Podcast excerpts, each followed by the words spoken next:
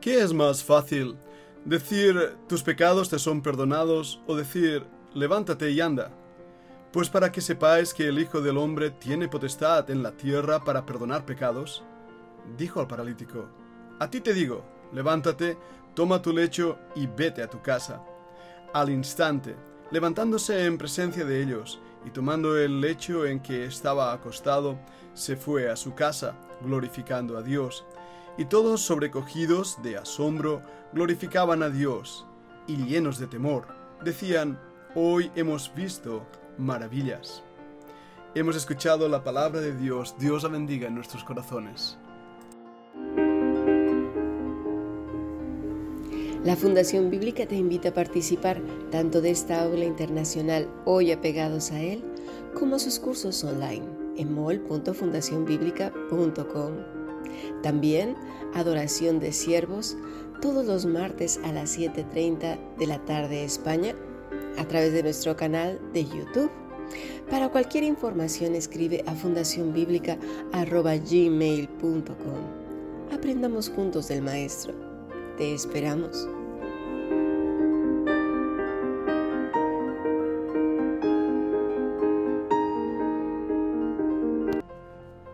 He leído en el libro de Lucas capítulo 5 y versículos 23 hasta el 26.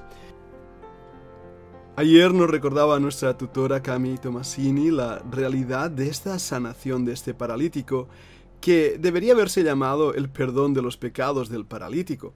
Luego el Señor lo sana para mostrar su poder, para mostrar que realmente Él era Dios mismo. Pues, ¿cómo? ¿De qué manera podía haber sido? De hecho, hasta los mismos fariseos reconocieron que solamente Dios podía perdonar los pecados. Jesús conocía los pensamientos de ellos, y por eso les dijo, ¿qué caviláis en vuestros corazones? La palabra cavilar es diadesmos, es decir, sacar conclusiones. Cavilar ahí es esa onomatopeya del cerebro que está planeando ideas maléficas. Así eran estos fariseos. Pero en el momento en que el Señor le muestra que Él tenía también la facultad y el poder para sanar, entonces quedaron callados. Y de hecho, el milagro realizado a este paralítico fue instantáneo. Levántate, toma tu lecho y vete a tu casa. Él lo hizo. Levantándose en presencia de ellos, tomando el lecho en que estaba acostado, se fue a su casa. Pero escucha estas palabras, glorificando a Dios. El milagro del Señor Jesucristo no era un milagro sanador para venir a hacer una campaña de sanidad pública. No. Los milagros que el Señor Jesucristo hizo a lo largo de su ministerio no tenían como función simplemente solucionar los problemas físicos de algunos que ellos mismos lo habían creado, probablemente por sus pecados, como es en el caso de este paralítico. El Señor hizo milagros para mostrar que Él era el Mesías prometido, el Redentor. Era la firma de su autoridad divina. Y por lo tanto, en este milagro, el temor llegó a los corazones de aquellos que lo vieron, porque el versículo 26 dice, todos, sobrecogidos de asombro, glorificaron a Dios y llenos de temor. ¿Lo veis? Tanto el paralítico, que glorificó a Dios, y los hombres que lo vieron glorificaron a Dios, y estoy seguro que los amigos de este paralítico glorificaron a Dios, porque se vio claramente que ese hombre que tenían ahí delante era el Mesías, el Hijo de Dios. Era Dios mismo quien había perdonado el pecado y había levantado a un paralítico. Resultado, glorificar a Dios. Muchos de los milagros, lo pongo entre comillas porque son simplemente trucos de magia o engaños visuales o verdaderas chapuzas emocionales, pues muchos de esos milagros tienen como función glorificar al que hace el milagro, a él mismo siente que tiene un poder sobre los demás, que tiene una conexión con lo divino sobre lo demás. Tal vez esa conexión sea con el mismo diablo, pero no con Dios. El hacedor de milagros se convierte así en un verdadero engañador que busca la gloria para sí mismo, no la gloria para Dios. Lo vemos en el resultado de aquellos que le siguen. ¿Y cuántas veces no hemos sido testigos nosotros mismos de, como decía Carlos Spurgeon, payasos que entretienen a las cabras? A diferencia de esto, el Señor Jesucristo, usando milagros, mostró su divinidad, su deidad. Su ministerio era un ministerio divino. Él era Dios mismo. Y ese fue el sello de autentificación de quién era y qué es lo que hacía. Hemos caído algunas veces en un evangelio de jabón y sopa. Me explico. Estoy de acuerdo que cuidemos a los enfermos. No quiero que se me malentienda o malinterprete. Creo que es responsabilidad de la iglesia. Cuidar, proveer, dar de comer a los pobres y enseñar, pues, desde maneras de limpiarse, eh, sanidad pública o establecer ministerios de ayuda a la ciudadanía. Lo hemos hecho en nuestra iglesia y en otras iglesias que incluso tienen enfermeras dedicadas a ayudar en primeros auxilios. En nuestra propia iglesia tenemos gente que es médico y está ayudando voluntariamente en muchas facetas. Pero cuando el énfasis del ministerio es simplemente una obra social, hemos perdido la perspectiva correcta. El propósito de nuestros ministerios y labores es glorificar a Dios, en primer lugar. Segundo lugar, sí, es llevar a los hombres a que conozcan al Dios verdadero. A eso le hemos llamado evangelismo. Presentar el Evangelio a los perdidos. Mostrarles en quién hay salvación. Y sin duda alguna, para eso tenemos que acercarnos a aquellos que tienen hambre y darles de comer. Pero el mismo Señor Jesús, cuando alimentó a los cinco mil, bien dijo de ellos, que le seguían no porque Él fuera Dios o porque Él era el profeta o porque Él era el Señor, no, sino porque tuvieron hambre y les dio de comer. Y así muchas personas que forman parte de iglesias están ahí porque tienen hambre. A lo mejor hambre de sentirse apreciado, hambre de sentirse parte de un grupo, hambre de sentirse protagonista de algo. Y muchos de estos líderes incluso es porque eh, no encuentran en el mundo secular de sus trabajos, negocios o academicismo nada, porque no están preparados para nada. Sin embargo, en un grupo de personas y seguidores a los cuales llaman iglesia, encuentran allí el show de sus vidas. En ese aspecto, es un fracaso construir ministerios de pan y jabón. Tengamos cuidado al hacer esto. Busquemos que nuestras vidas, al hacer cosas, realmente busquen la gloria de Dios y presentar a Cristo a los hombres. Ahora, hemos hablado del temor y en el versículo 26 nos habla como estos hombres se llenaron de temor. En diferentes ocasiones aparecerá estas palabras relacionadas con el ministerio de Cristo. Ya desde el mismo momento de su nacimiento o de su anuncio, se llenaron de temor todos los vecinos en todas las montañas de Judea, se divulgaron todas estas cosas, nos dice Lucas 1.65. O si no, miremos también en Lucas 2.9. Aquí se les presentó un ángel del Señor y la gloria del Señor los rodeó de resplandor y tuvieron gran temor. Y fíjate aún más en Lucas 5.9 porque por la pesca que habían hecho el temor se había apoderado de él y de todos los que estaban con él.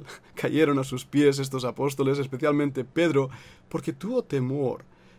Pero el asombro de estos hombres se va a ampliar en Lucas capítulo 8 y versículo 25, donde les dijo el Señor Jesucristo, ¿dónde está vuestra fe? Y, atemorizados, se maravillaban y se decían unos a otros, ¿Quién es este que aún a los vientos y a las aguas manda y le obedecen? Marca la palabra se maravillaban, porque hablaré más de ella en este podcast. Mira también en el capítulo 8 y versículo 37. Entonces toda la multitud de la región alrededor de los Gadarenos le rogó que se marchase de ellos, pues tenían gran temor. Y Jesús, entrando en la barca, se volvió. Mira también el 9.34. Mientras él decía esto, vino una nube que los cubrió y tuvieron temor al entrar en la nube.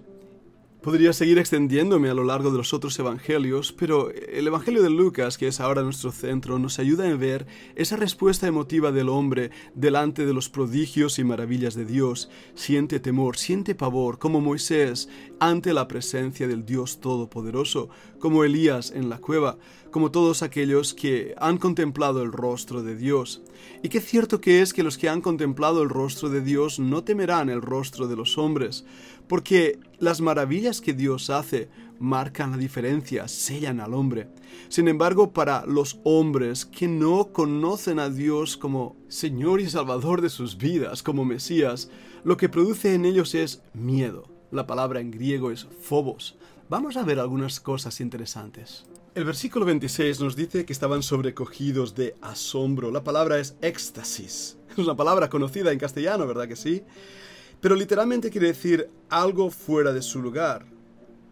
Algo que no, no, no puede ser puesto en la mente.